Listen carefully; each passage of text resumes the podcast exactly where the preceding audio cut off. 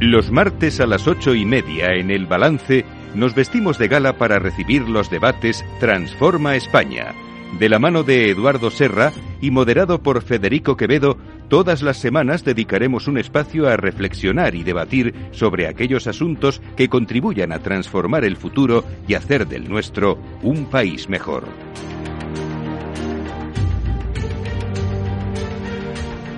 Eduardo Serra, muy buenas noches. Buenas noches, Federico.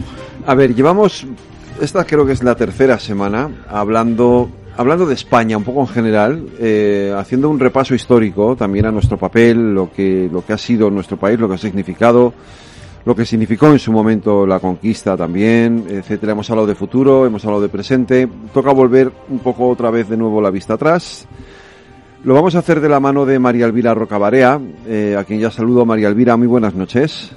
Hola, buenas noches. Encantada de estar con vosotros. Encantados nosotros de tenerte aquí. María Elvira es licenciada en Filología Hispánica y doctora en Filología Clásica. Ha trabajado en el Consejo Superior de Investigaciones Científicas, el CSIC. Ha sido profesora visitante en el Departamento de Lenguas Romances de la Universidad de Harvard y es investigadora, escritora y tiene un libro eh, un libro que, que, espero que en algún momento me prestes, por lo menos para que lo pueda leer, que se llama Imperiofobia y Leyenda Negra, Fracasología, seis relatos ejemplares. Pues María Elvira y Eduardo, sobre esto vamos a hablar, sobre, mm, vamos a hacer un poco de visión histórica eh, sobre lo que ha significado y cuál ha sido el papel de España, ¿no? Eduardo, como siempre, si nos introduces un poquito el tema.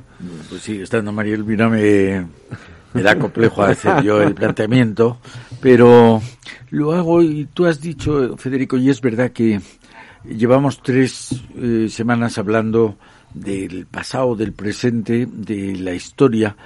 Y yo creo que tiene una importancia capital y es la historia te dice cuál es el camino más adecuado para tu futuro. Y además de eso, o más que eso, es que si nosotros tenemos la conciencia que nuestros antepasados fueron unos genocidas y unos bestias y tal, nuestros hijos tendrán vocación de hacer poco o de no hacer lo que creyeron que hicieron, creen que hicieron sus abuelos. Si creemos que nuestros abuelos hicieron una gesta fantástica, nuestros hijos y nuestros nietos se verán encaminados a hacer cosas fantásticas, las que a ellos les gusten, pero cosas fantásticas. Hemos repetido muchas veces la frase de Séneca de que la confianza en uno mismo es la única condición mm. indispensable para la felicidad del ser humano. Por eso me parece tan importante el, el hablar de esto. El planteamiento que me pides, Federico, yo creo que cuando yo estudié hace 50 años, estudiábamos con especial regocijo las derrotas de España, hmm. la Armada Invencible, la invasión de francesa. Y no sabíamos que frente a la Armada Invencible hubo la contraarmada. No sabíamos quién era Blas de Lezo, no sabíamos quiénes eran los virreyes americanos ni lo que hicieron los virreyes españoles en América y algunos también nativos de allí. Yo creo que, eso digo hace 50 años, ahora eh, los jóvenes ya no tienen que leer en los libros de historia, están viendo que no son peores ni que los franceses, ni que los americanos, ni que los alemanes, ni que los japoneses. Y llega la hora de la reconsideración de cuál fue nuestro pasado. Yo creo que España ocupa una posición señera de la edad, espero que eh, Elvira esté de acuerdo, llega, pasa de la Edad Media a la moderna, ya siendo un país importante, en el concilio de Basilea de 1450, se disputan estar a la derecha del Papa Inglaterra y, y Castilla, y gana Castilla, ocupa el primer lugar, tanto por méritos materiales como espirituales. Y durante esa edad moderna, España construye un imperio que luego nos dirá Elvira si es equiparable al imperio ejemplar de la antigüedad, que fue el romano. Y ese imperio español se extiende por Europa, por América, por el Pacífico. Y llega, llegamos a la edad contemporánea, empezando con la invasión francesa, y ha sido un tiempo básicamente de decadencia. Cuatro guerras civiles, echarlo primero a los franceses de nuestro suelo, yo creo que eh, habría que mm, hacer ahora una reinterpretación de la leyenda negra. Y por eso le agradezco muchísimo a Elvira que haya venido, porque Elvira significa el punto de inflexión. Es la primera vez que yo conozca, por lo menos, que sin necesidad de leer en hispanistas ingleses o alemanes o franceses, alguien leyendo en las propias fuentes dice algo mm, que ha, ha, ido en contracorriente y ha dicho qué hizo España en América, qué hizo España en Europa, qué hizo España en el Pacífico. Por eso ese libro suyo, Imperiofobia y la leyenda negra, lleva veintitantas ediciones y yo creo que este libro de Elvira es el, como digo, el punto de inflexión de que España podamos ya mirarnos con, no digo con orgullo, pero por lo menos con la conciencia tranquila al pasado, a nuestra historia. Pues yo, iba, yo iba a empezar por ahí, Elvira, que decir, si realmente debemos de sentirnos eh, orgullosos de nuestro pasado. Bueno, yo es que creo que tenemos una idea un poco esencialista de la historia y, eso es el origen de algunas cuestiones que, dificultan su comprensión, es decir, ese nosotros cuánto puede abarcar y debemos y hicimos y tenemos y somos y ese ese plural esa primera persona del plural quiénes son en realidad porque eh, partiendo de ese punto de vista es exactamente donde se puede incardinar, donde podemos colocar al presidente de México, y considera que España siempre es la misma cosa, atraviesa los siglos, no sufre mutación, y, y, nos encontramos con la extravagancia de que al parecer son los descendientes de los conquistadores los que tienen que exigir que se le que se pida perdón por parte de otros que no fueron nunca a América y son descendientes de otros. Es decir, tenemos una unas distorsiones enormes que en gran parte proceden de la, del reparto de papeles que se hace en el siglo XIX, de esa visión del romanticismo alemán, eh, del, espíritu del pueblo como una, como una especie de realidad que atraviesa los siglos y no sufre mutaciones. ¿no? Entonces nosotros, atrapados en los pronombres, no hemos sido capaces de entender algunas cosas que es que las realidades históricas sufren cambios y mutaciones y no existe un nosotros. ¿eh? Es decir, no podemos decir nosotros e incluir ahí a, la gente del siglo de oro, porque tenemos muy poco que ver en realidad, ¿no? Y entonces, mm, ¿hasta dónde abarca ese nosotros, no? Pero en el siglo XIX, cuando se produce, digamos, lo que es el colapso del imperio español, de, la monarquía, de la gran monarquía hispánica, pues eh, la España europea, que había sido el origen de ese enorme imperio, se queda con el nombre de la marca. Y entonces, donde se queda con el nombre de la marca, parece que se queda con toda la historia de esa enorme monarquía hispánica. Y realmente esto no tiene, no tiene eh, eh, realidad ninguna, es decir, de la gran expansión por el Pacífico y la conexión eh, con los mercados asiáticos y con China, que fue fundamental y es el, origen de la modernidad económica, mal estudiada, absolutamente olvidada. En fin, mm, si no está ni en los libros de texto, pero, pero ni siquiera en las carreras de historia, y ha sido una cosa importantísima. Bueno, su, sus protagonistas principales son los, los, habitantes de la Nueva España, mucho más que los españoles de España mm, europea. Es decir, cuando decimos nosotros, ¿a quién nos estamos refiriendo?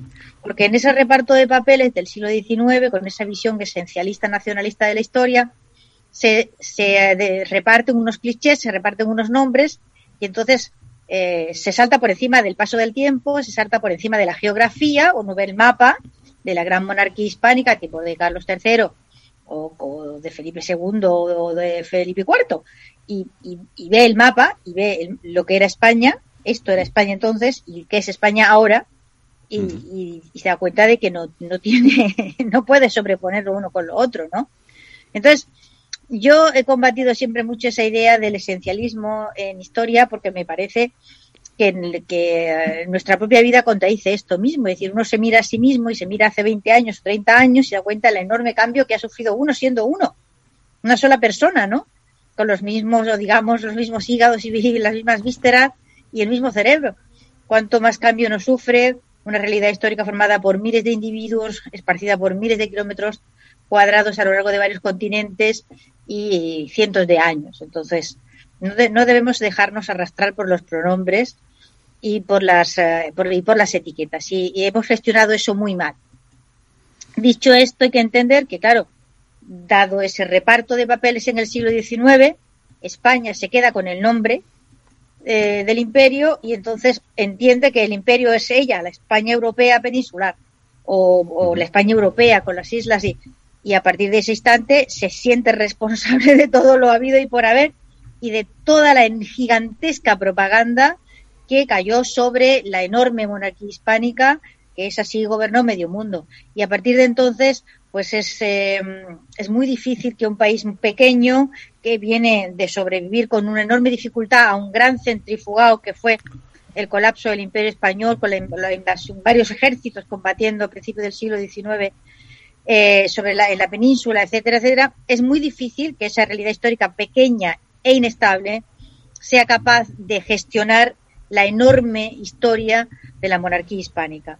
Y la realidad es que nuestro país no ha sabido, sigue perdido en disputas ideológicas completamente mm, esterilizantes que no sirven para nada, no, no nos esforzamos por comprender eh, qué, es lo que ha, qué es lo que ha pasado, no hemos sido capaces de pacificar la historia del imperio y, y objetivarla, es decir, sacarla fuera de nuestro nos, de nuestro presente actual, porque nosotros realmente no somos más que un fragmento más de lo que fue esa gigantesca eh, maquinaria imperial, de esa enorme monarquía, que es así fue eh, una realidad que, bueno, gobernó medio mundo, que ha sido eh, importantísima para, para comprender pues tanto la primera globalización del planeta como la internacionalización de la economía, como la existencia de la primera moneda de curso, o sea, divisa internacional del mundo real de A8 y muchísimas cosas más. Es decir, no, no, no somos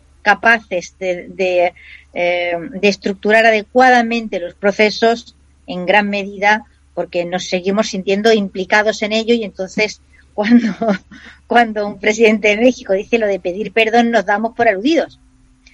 Y, y, entonces creemos que es que nosotros hemos hecho algo malo, pero, pero hombre de Dios, serán sus antepasados de usted que están en América, pues nosotros estamos aquí.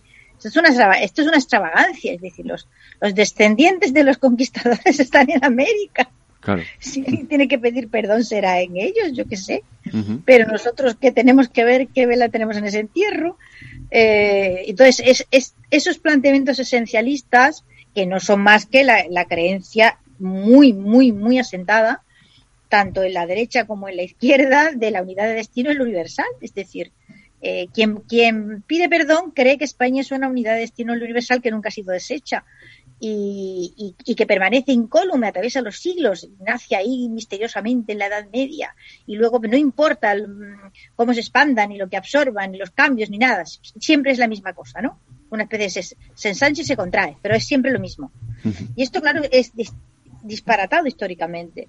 Y a partir de ahí ya, ya no podemos afrontar eh, los problemas que esa gigantesca historia heredada nos plantea, nuestra incapacidad para gestionarla adecuadamente, nuestra capacidad para, para que esa historia compartida con otros muchos países pueda ser objetivada y transformada en una fuente de conocimiento. Nos encontramos en la historia hecha un campo de agramante perpetuamente, ideologizada hasta el extremo, hasta la patología, y, y, suma y sigue, por, porque, porque no nos ponemos en frío, considerando en frío que diría Bustos, no nos ponemos en frío a mm. considerar las cosas y a intentar analizarlas y comprenderlas. Es decir, la historia de la monarquía hispánica necesita una, un enorme trabajo de objetivación y comprensión, entre otras razones porque es que si no, mm. no podemos comprender algunas cosas que han pasado en el siglo XXI, fundamentalmente la emergencia de, de China en el mundo, por ejemplo.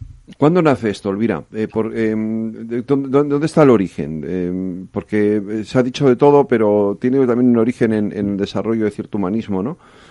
Eh, y que se lustró esa leyenda negra con, en fin, con mezclas religiosas y, y, políticas, ¿no?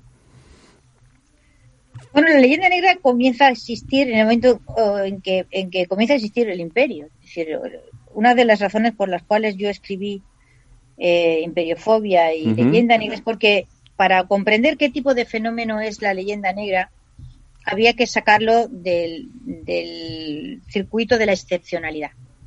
cuando, el, problema de la excepcionalidad, y que es el mismo problema de la autarquía, que es un problema gravísimo que tenemos desde hace ya un par de siglos, es decir, no creo que su origen esté ahí, pero ahí se manifiesta claramente cuando se produce la gran, la gran debacle del imperio. Desde entonces no hemos sido capaces de salir de la autarquía y huimos hacia atrás.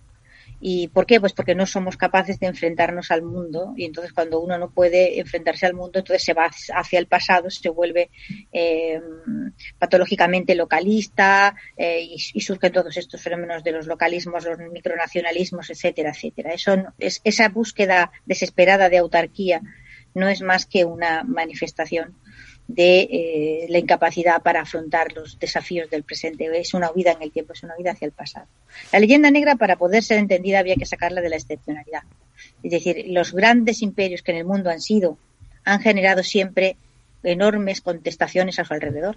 Y eso era eh, lógico que así sucediera. Es decir, casi todo el mundo que lee Imperiofobia no se fija de que un tercio del libro no trata de historia de España. Un tercio de ese libro trata de la historia de otros imperios intenta establecer qué podemos considerar imperio y qué no podemos considerar un imperio. No toda forma de expansión genera un imperio. Y un ejemplo eh, sirve y se ve muy claro. Si llamamos imperio napoleónico, pues eso, a lo de mm. la expansión napoleónica, y llamamos imperio romano a lo de Roma. Son dos hechos históricos que no se pueden comparar entre sí. Lo uno es una aventura generacional que dura muy poco tiempo y lo otro pone las bases de una civilización.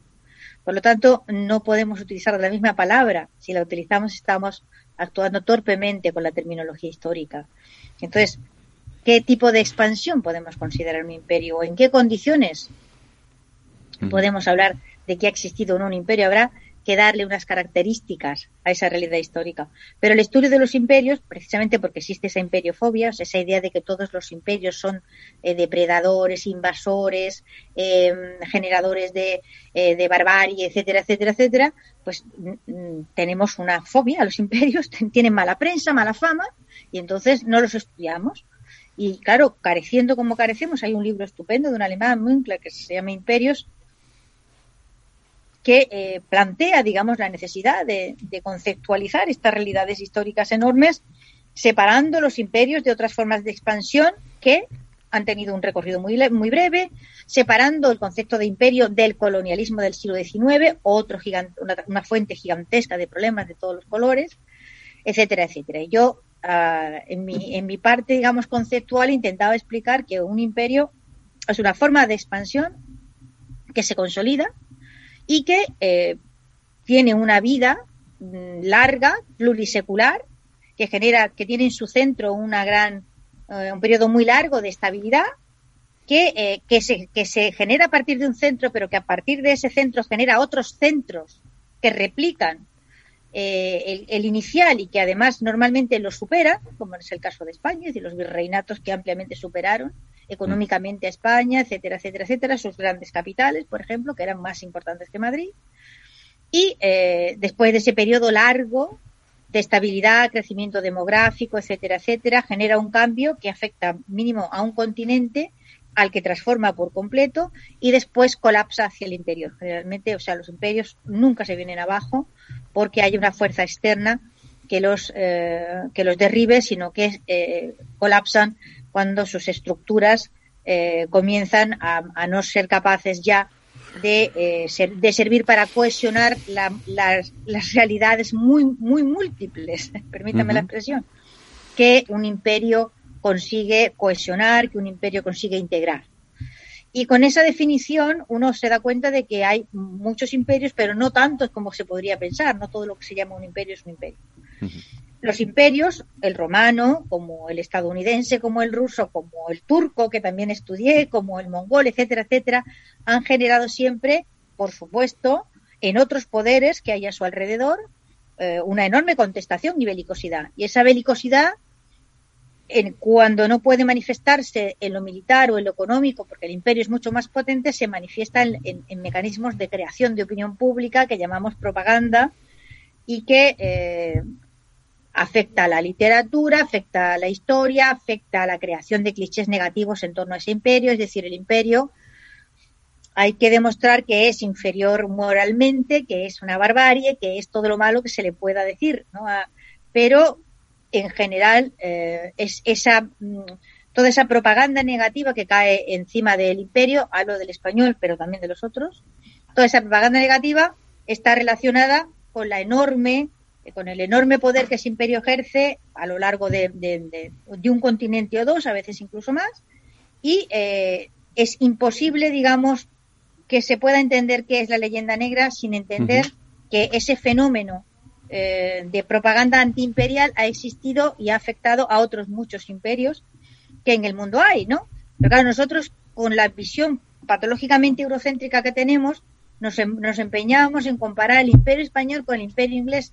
El imperio inglés difícilmente puede ser considerado un imperio. No soy la única que lo piensa ni que lo cree. Es decir, el imperio eh, inglés es un fenómeno colonial, es decir, eh, está mm, estructurado conforme a, dos mm, a dos realidades que se contraponen, que son metrópolis y colonias, y, eh, y, desde luego tiene una vida mucho más limitada que un imperio, es decir, todo lo que duró el imperio inglés, pues desde que se proclama emperatriz la reina Victoria, son 70 años.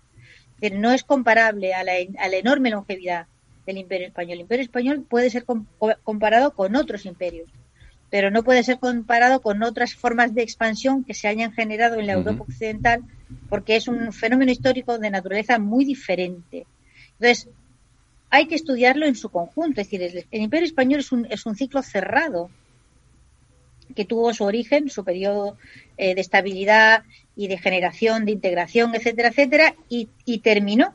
Y, y una vez acabado, nacieron de ahí un montón de, eh, repúblicas y nuestro país también es el resultado de ese centrifugado. Disculpad un momento, qué espanto, suena un teléfono. Tranquila, no pasa nada. Oh, qué horror, qué horror, no sé cómo apagarlo. Nada, no te preocupes, eh, aprovechamos con Eduardo, eh, para que Eduardo... Para Entonces, sí, cuando tú me decías, empieza en Italia, bueno, efectivamente, la, la propaganda antiespañola o la manifestación de estereotipos negativos con respecto a España aparece en Italia y eso se debe simplemente a que la expansión del Reino de Aragón, la primera expansión que se da de, los, entre los reinos ibéricos que comienzan a expandirse en la parte última de la Edad Media y, muy especialmente en el siglo XV, eh, pues se, se, desarrolla hacia esa zona del Mediterráneo entonces, claro, eh, es lógico que ahí tenga su primera manifestación. Habían empezado los aragoneses a, hacerse fuertes en la zona sur de Italia, Sicilia y otras islas y eh, es lógico que ahí nos encontremos con que la primera, bueno, nos encontremos con que una Italia dividida políticamente pero culturalmente muy brillante, eh, que el humanismo italiano reaccionara contra un contra un gran poder que a fin de cuentas no es poder que ellos han generado, eh, manifestando, digamos, muchos resquemores que se, mm, se concretaron en varios, pero vamos, el, más espectacular es el del marrano, ¿no? recurrir al antisemitismo, porque eh, todo el mundo en Europa sabía y, y, era fama desde la mitad de la Edad Media hacia adelante pues que en España había muchos judíos. Mm. Y, había, y es cierto, había, en España había muchos judíos, había más judíos que en ningún otro sitio y había habido grandes procesos de conversión y había muchísimos de esos judíos que habían alcanzado puestos muy altos y muy elevados y el antisemitismo era fortísimo y entonces eh, acudir, digamos, a la diferencia semita, ¿no? A que luego aparte el gran el pasado medieval de España con una presencia islámica muy larga pues los españoles era evidente que eran pues eran medio moros y eran medio judíos y por lo tanto no tenían ese, ese, ese pedigrí perfectamente romano, digamos, que, los italianos presumían de tener, ¿no?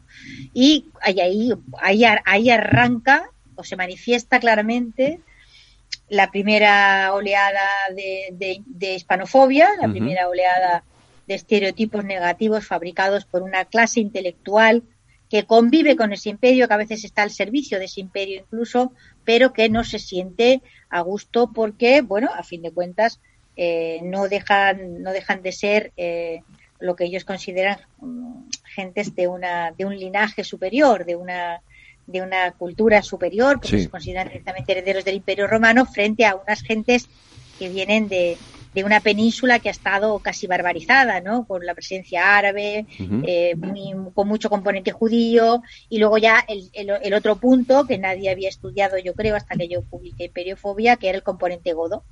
Es decir, la idea de que los españoles, aparte del componente semita, aparte del componente árabe, pues encima durante el, habían recibido una gran cantidad de, godos y visigodos y entonces eran una gente como germanizada, ¿no? Entonces y ahí en ese, en ese lío de sangres, en ese lío que en el fondo es un planteamiento racista, ¿no? Eh, pues había, había, había, había, carnaza, ¿entiendes? Con la que arteatizar la hispanofobia, ¿no? Eh, Eduardo, eh, yo lo que me pregunto es por qué, pero lo vamos a hacer ahora después de la publicidad, por qué lo hemos estudiado tan mal todo esto durante tantos años, ¿verdad? Que esa es yo creo que la, la, pregunta que, que, nos hacemos yo no sé si ahora porque ya no estoy en la ya no estoy en, en, cómo lo estudian ahora nuestros hijos pero no, ahora, ahora, no estudian nada. ahora no estudian nada ya también es verdad. pero nosotros eh, antes lo estudiábamos mal y ahora no lo estudian. No sé qué es peor. Estudian lo mismo. Si, yo que conozco los libros de texto me permites Eduardo sí. no pero espera espera Elvira Elvira, Elvira espera un segundo. Ah, después de la publicidad que tengo que hacer esta pausa sin necesariamente. Un momento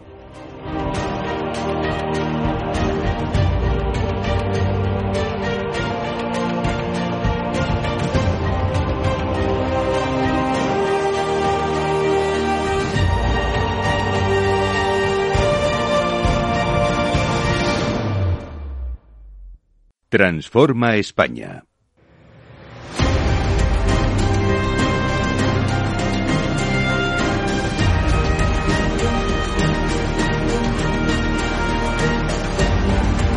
Las nueve de la noche, una hora menos en las Islas Canarias. Estamos en la sintonía de Capital Radio. Esto es el balance y seguimos con nuestro debate Transforma España, hablando hoy de nuestra historia de la mano.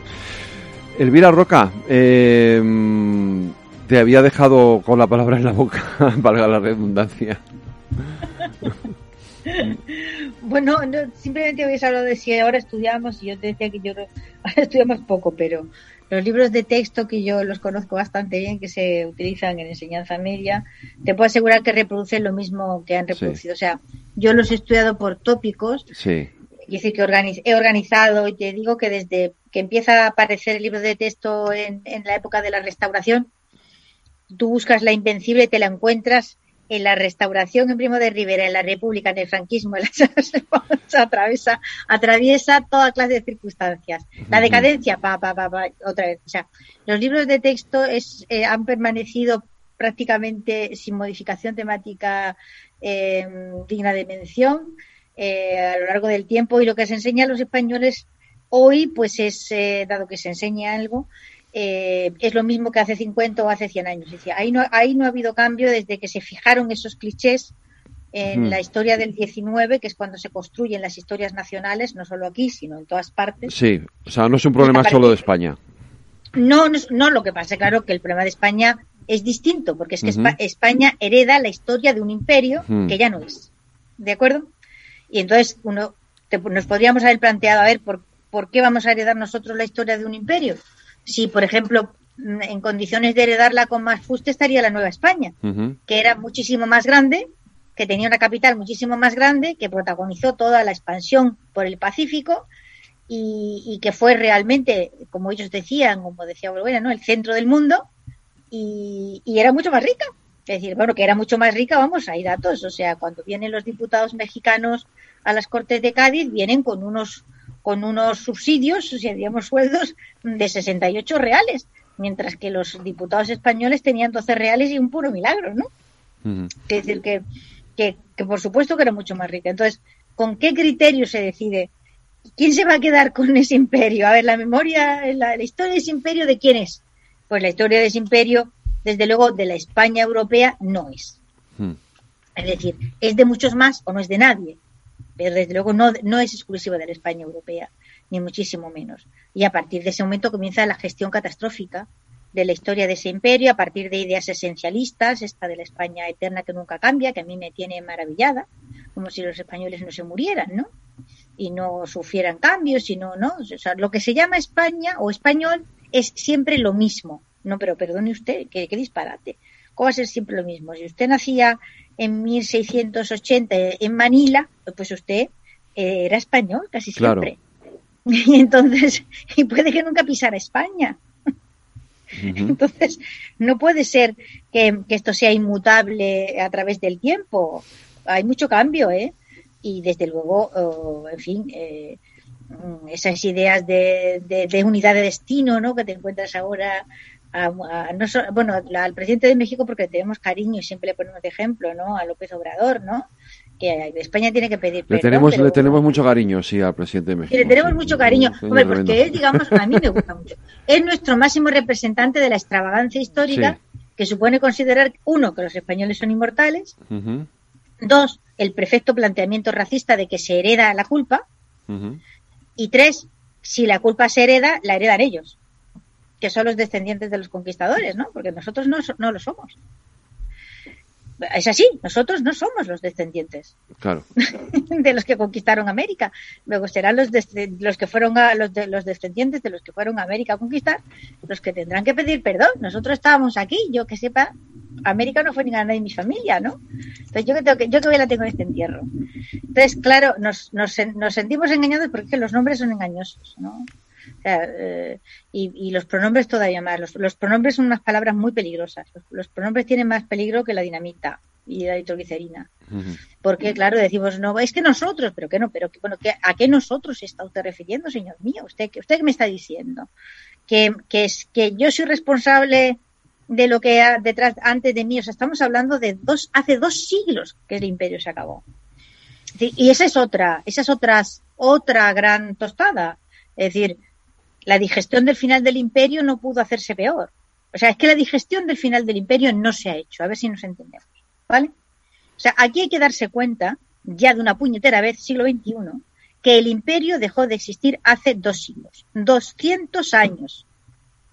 Y dejó de existir para la España de Europa y para la Nueva España y para, y para el Perú y para, dejó de existir para todos ese imperio no sobrevive camuflado o transmutado en una realidad diferente, ¿entiendes? No, ese imperio dejó de existir y se acabó hace 200 años.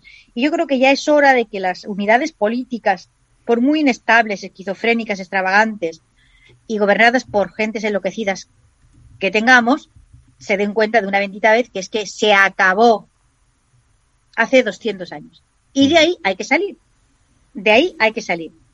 Porque oh, si no salimos, pues lo que tenemos es una y otra vez eh, élites desquiciadas generando complejo de autarquía, eh, localismo enfervecido, eh, extrañas mezclas de excepcionalidad y de, y de barbaridades históricas a las que nos hemos ido acostumbrando ya por porque si no nos hubiésemos acostumbrado nos hubiéramos vuelto locos etcétera, etcétera, pero que hay que salir ya de una bendita vez. Son 200 años. Esto, esto, esto no es ya, no, es el tiempo de mi abuelo, ¿entiendes? O sea, es mucho tiempo ya para que, para que sigamos una y otra vez como la mula dando vueltas en la noria alrededor de la misma historia, sin, esto es simple y llanamente no saber enfrentarse a la realidad de ahora, al presente, a los problemas que tenemos. Y entonces se produce esa huida enloquecida hacia el pasado y te envuelves en ese pasado que no comprendes nada, porque claro, la, la piel del imperio sea, es la piel de un elefante.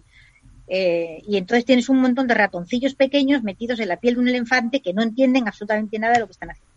Y esa es la realidad que tenemos y a la que no nos enfrentamos con libros de texto que generan esquizofrenia y desquiciamiento absolutamente, incapacidad total para, para, para explicar el presente porque no se ha sabido hacer la digestión del pasado. Hmm y, mil cosas más, ¿no? O sea, la cosa es conflictiva y problemática.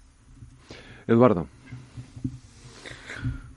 Bueno, yo creo que se han dicho, Carmen ha dicho muchas, Elvira ha dicho muchas cosas. Y he dicho Carmen porque, eh, ¿os acordáis que la semana pasada Carmen Enrique decía que ya no había leyenda negra?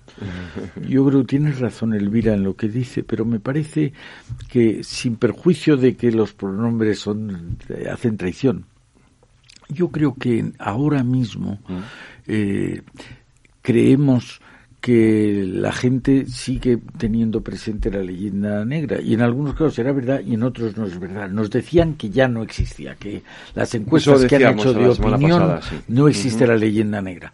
Yo creo que hay una parte de la sociedad que puede ser la más culta, la más informada, la más ilustrada, que ha recibido el influjo de fomentado por otros de la leyenda negra.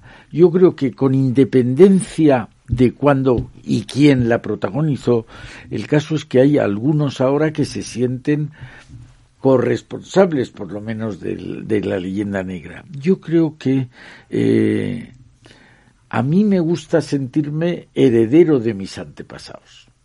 Y si mis antepasados hicieron cosas bien, me siento más orgulloso y si me hicieron cosas mal, me siento menos bien. Pero como decía Elvira, yo recuerdo que el verano del 82 lo pasé en Maine. Maine es el estado más nororiental de Estados Unidos. Mm. Y entonces, en una fiesta, ahí me dijo un, norteamericano, bueno, es que ustedes mataron a mucha gente. Digo, pues sí, señor, nosotros matamos a mucha gente, pero lo hicimos mal. Porque ustedes no mataron a muchos, ustedes mataron a todos. Era obvio que no se lo decía a él, pobrecito, en el 92, pero él asumía que era descendiente de los buenos y, estaba sufriendo que yo era descendiente de los malos. Y entonces, ese es el sentimiento que me parece que, ojalá sea verdad que ya está estirpado, pero me parece que es el que habría que estirpar. No somos, lo ha dicho también Elvira, no somos culpables de nada. Claro, no somos herederos de ningún pecado. Eso es. Pero igual que uno se siente orgulloso de su linaje, en sus casos, pues nosotros nos podemos sentir, yo creo que España, que no era yo, pero la España de todos han hecho unas cosas fantásticas, pero fantásticas, fantásticas.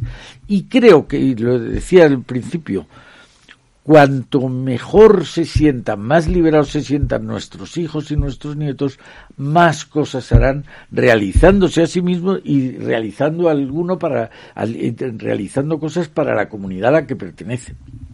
Hmm. Elvira. Bueno, yo no sé cuándo se dice no existe la leyenda negra y se recurre a encuestas que se preguntan las encuestas. Es decir, para saber si, si los, eh, las deformaciones a las que la leyenda negra dio lugar, que son muchas y gordas, y luego hablaremos esto de, de, si está estirpado, esa idea de que somos descendientes de los malos, si está estirpada, que somos descendientes de los buenos los otros, no se puede no se puede saber o no si la leyenda negra sigue teniendo vigencia preguntándose directamente ¿usted cree que la leyenda negra no? Hay que preguntar por las deformaciones, por ejemplo. Usted tiene que preguntar, yo lo he hecho. Lo que pasa es que nunca mm. he conseguido nadie que me pague una encuesta en condiciones. Pero he hecho muchas encuestas, digamos, a mi manera, ¿no? En reuniones de profesores y esas cosas, ¿no? Y usted le dice a cualquiera con un título universitario, profesor de instituto, eh, en España la intolerancia religiosa ha sido superior al resto de los países de Europa Occidental, el noventa y tantos por ciento responde sí. Eh, usted pregunta, insisto, en ese ambiente, ¿no? En ese, ¿Usted cree que la, la, Invencible ha sido un hecho importante en la historia de España? El 90% responde sí. Eh, ¿Usted cree que eh, la conquista de América eh, es un hecho más cruento, cruel y que se hicieron allí más barbaries que en otras expansiones que hayan procedido lo occidental? Noventa y tantos por ciento responde sí. A esas tres cosas yo puedo responder no. Yo puedo responder no y además puedo probar que no. Es decir, puedo probar que la intolerancia religiosa no fue en España ni más feroz, ni más cruel ni diferente en esencia a la que tuvo lugar en la época en que existía. Claro, en otros países era igual. Hmm. La intolerancia religiosa era lo que había en el mundo. Todas las sociedades sacrales, es todas las sociedades en las cuales la religión forma parte del núcleo de la constitución de la sociedad política cohesionada, del reino, eh, del Estado, es decir, cuando eso es básico, lo que tú tienes inmediatamente es esa intolerancia religiosa. Y en España no fue peor ni fue más dramática, ni tuvo, eh, ni generó más muerte, ni más persecución que en otros países. De hecho, puedo bastante bien probar que al revés. Y sin embargo, la inmensa mayoría de la gente con título universitario cree lo contrario. Y eso es supervivencia de la leyenda negra. Por lo tanto, decir que la leyenda negra sobrevive o no sobrevive no puede hacerse sobre la pregunta de ¿usted cree que la leyenda negra sobrevive? Y contesto no. ¿Vale? Es un, es un planteamiento perfectamente inútil. Eh, y, podemos hablar más, ¿no? decir, ¿cómo sabemos que esa supervivencia es inmensa? Pues por lo que acaba de decir Eduardo.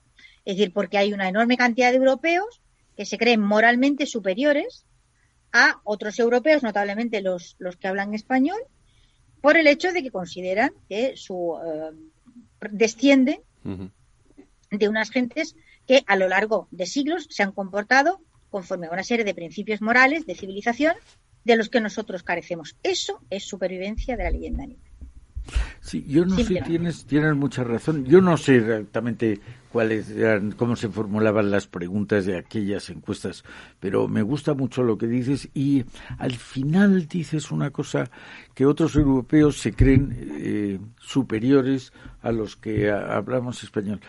Y yo me siento de esos, o sea, me siento durante, ahora ya no, pero durante mucha parte de mi vida me he sentido que los otros eran los que hacían las cosas bien y yo las hacía menos bien.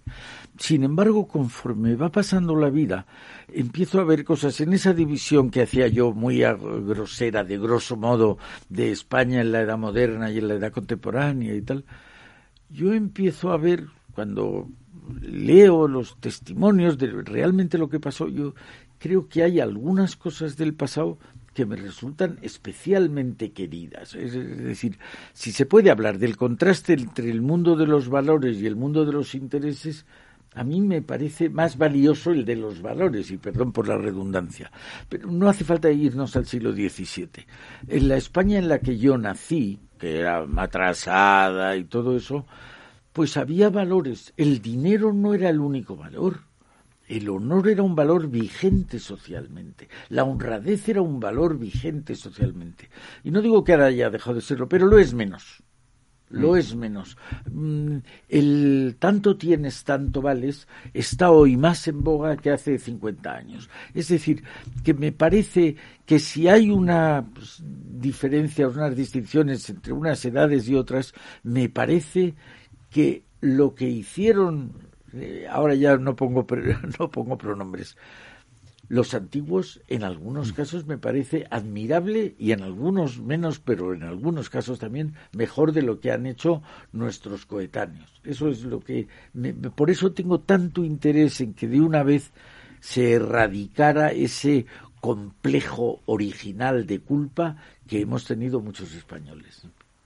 Bueno, eso es muy, eso es muy difícil de el complejo de culpa este que está inoculado desde la escuela es muy difícil de erradicar, Eduardo. Sobre todo si te ayudan desde, desde determinados ámbitos, ¿no? Pero ten en cuenta que todo eso es el núcleo duro de, una guerra de religión. Sí. ¿Entiendes? Entonces, eh, tú te encuentras con que la condena moral del imperio español, la condena moral de la gran monarquía hispánica, tiene varias fuentes nutricias y, ninguna ha dejado de, manar. una de esas fuentes nutricias es interna, es el asunto de las casianas. Es decir, la Iglesia Católica ha sido un martillo de Noria. Eh, gran parte de, la, de esa leyenda negra ha estado nutrida desde el interior por personajes como Fray Bartolomé de las Casas, por ejemplo. Entonces, tú tienes, por una parte, que eh, el, poder político convive con un poder religioso con el que ah, entra en conflicto muy a menudo y es un poder religioso de una enorme potencia, valga la redundancia, que es, y ese poder es la Iglesia Católica. Eh, y, eso es lo que la Iglesia Católica ha enseñado y sigue enseñando. Es decir, la Iglesia Católica ahora mismo en Hispanoamérica, las grandes universidades religiosas en Hispanoamérica, vamos, que estaba yo allí, que he visto varias, pues enseña los, los está enseñando indigenismo desenfrenadamente y enseña cosas tan peregrinas como que, como que los colombianos hablan una lengua impuesta. Y ese tipo de cosas, ¿vale?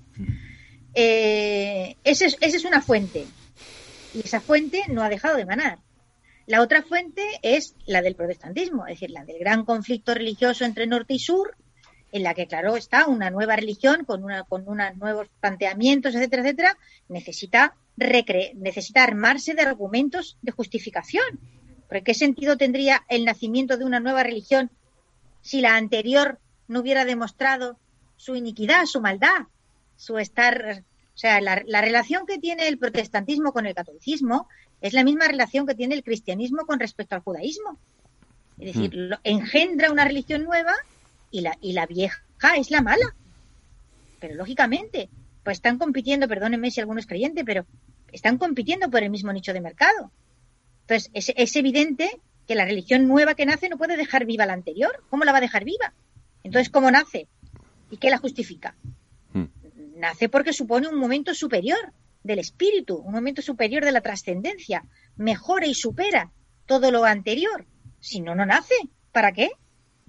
Es que, esto es de lógica. Entonces, tenemos por una parte la, nutrición, o sea, la alimentación que viene desde dentro del catolicismo por razones que, he explicado. Las que vienen del protestantismo, que también son irremediables por lo que acabo de explicar. Las dos son fuentes que siguen manando. Y la tercera es un cambio de dinastía que se produce en el siglo XVIII, donde viene a reinar a Madrid la dinastía que ha sido la mayor enemiga de la anterior, o sea, el aspersor de propaganda anti-Habsburgo más grande que te puedes imaginar.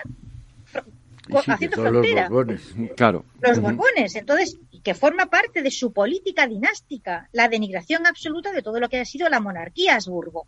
Forma parte de su, no solamente de su política dinástica, sino también de lo que ha sido su campaña electoral defendiendo sus, las ventajas que va a tener en un cambio de dinastía porque es que la decadencia es extrema, porque aquello está putrefacto, porque aquello es el horror, todos los tópicos de la leyenda negra encadenados y elevados al cubo y a la cuarta y a lo que haga falta. Claro. Y es que resulta que es que no es que cambiar una dinastía cualquiera por otra cualquiera, no, no. Es que viene a reinar a Madrid Luis XIV. Tenemos que, fue rey de Francia 73 años y todas las guerras que tuvo fueron encaminadas a contener, a detener o a, eh, de alguna manera, erosionar el poder de los Habsburgo. Elvira, tengo que interrumpirte, tenemos que hacer una pequeña pausa para la publicidad.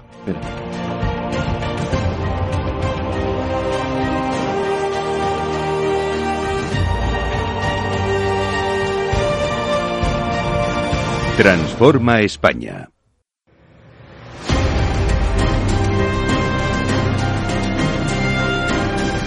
Transforma España.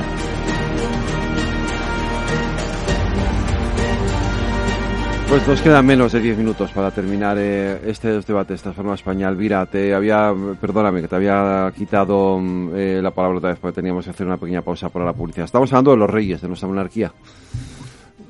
Bueno, no estoy diciendo que, digamos, las fuentes, las fuentes de nutrición de la leyenda negra que siguen vivas son varias, ¿no? he explicado una y otra y la tercera tiene que ver con ese cambio de dinastía eh, que, hace que se mude ese argumentario no a vivir en Villaconejos de Abajo, sino a reinar en Madrid. Y claro, a partir de ese momento se produce el afrancesamiento de una parte, de, bueno, de una parte, no, de la parte significativa de las élites de poder en España y, eh, y es otra fuente nutritiva que no, que no se ha cerrado, no se ha cerrado porque la, ese, ese punto de vista que consiste en, replicar los argumentos franceses eh, sigue siendo prestigioso, sigue teniendo repercusión fuera, luego la tiene dentro, porque en España hace muchísimo tiempo que estamos acostumbrados a no ver más que lo que viene de fuera y, y de dentro no, desde dentro no generamos nuestros propios criterios de opinión. El otro día leía de doña Emilia Pardo Bazán una frase fantástica en un libro, eh, perdón, en un artículo suyo que se llama Vecinos que no se miran, que en el que hablaba de, esa de Queiroz y de, de Castelo Branco y de otros grandes autores del siglo XIX, final del XIX, eh, portugueses. Y se quejaba ella de que no los conocía absolutamente nadie mm. en España. Bueno, Galdós los, los conoció por ella, ¿no? Y, decía ella, y, con ese desperpajo que tenía doña Emilia y esa claridad para explicar las cosas, ¿y por qué no los conocemos? Pues porque no los han traducido los franceses. En el momento en que los traduzcan los franceses y los conozcan los franceses, los conocemos en Madrid. Pero si no, no. O sea, aunque los tengamos al lado. Bueno, pues esa, esa ha sido nuestra realidad y sigue siendo. Nuestra realidad sigue siendo que todos sabemos que hay que, hay que irse a triunfar fuera y luego volver. Y todo eso explica pues lo que yo he llamado subordinación cultural. Y si usted lo une eh, a, la fuente de alimentación católica, o sea, clerical, y lo une después a la fuente de alimentación protestante con ese complejo norte-sur de superioridad del, sur, del norte protestante frente al sur católico, y luego se lo une al cambio de dinastía y al prestigio del afrancesamiento y a la dependencia o subordinación cultural de España y del mundo hispano en su conjunto, pues entonces uno eh, aparece un cuadro que, que hace que las cosas resulten comprensibles, ¿no? Sí, yo creo que sobre todo eso que, que viene de fuera, eh, no sé, voy a decir una putad, pero eh, Luis XIV, el bisabuelo de, el abuelo de Felipe V, el primer Borbón en España, era el rey Sol. Felipe IV, el, el punto culminante de los Habsburgo, es eh, el rey planeta. Es decir, que parece que teníamos una vocación subsidiaria respecto de Francia. Yo creo que todas esas Eso estado muy bueno. sí, pero es que eso es una, yo creo que es una secuela más de ese haber asimilado la, la leyenda negra de que nosotros éramos los malos, de que aquí cuando se trata de hablar de liberalismo, cuando se trata de hablar de derechos humanos, uno prefiere hablar de Stuart Mill o de Jefferson antes que hablar de, de los las escuelas de Salamanca, que es el antecedente inmediato y que sin embargo no tuvo eh, ningún reconocimiento. Hace poco tiempo, esto, hace yo unos años, estuve en Inglaterra y mi counterpart inglés, el, el, viceministro de Industria, había escrito un libro en que decía es, Occidente no le debe nada a la cultura española. Eso es lo que se ha y nosotros que como dice Elvira hemos mm. eh, mamado en fuentes nutricias externas pues nos los hemos nos lo hemos creído.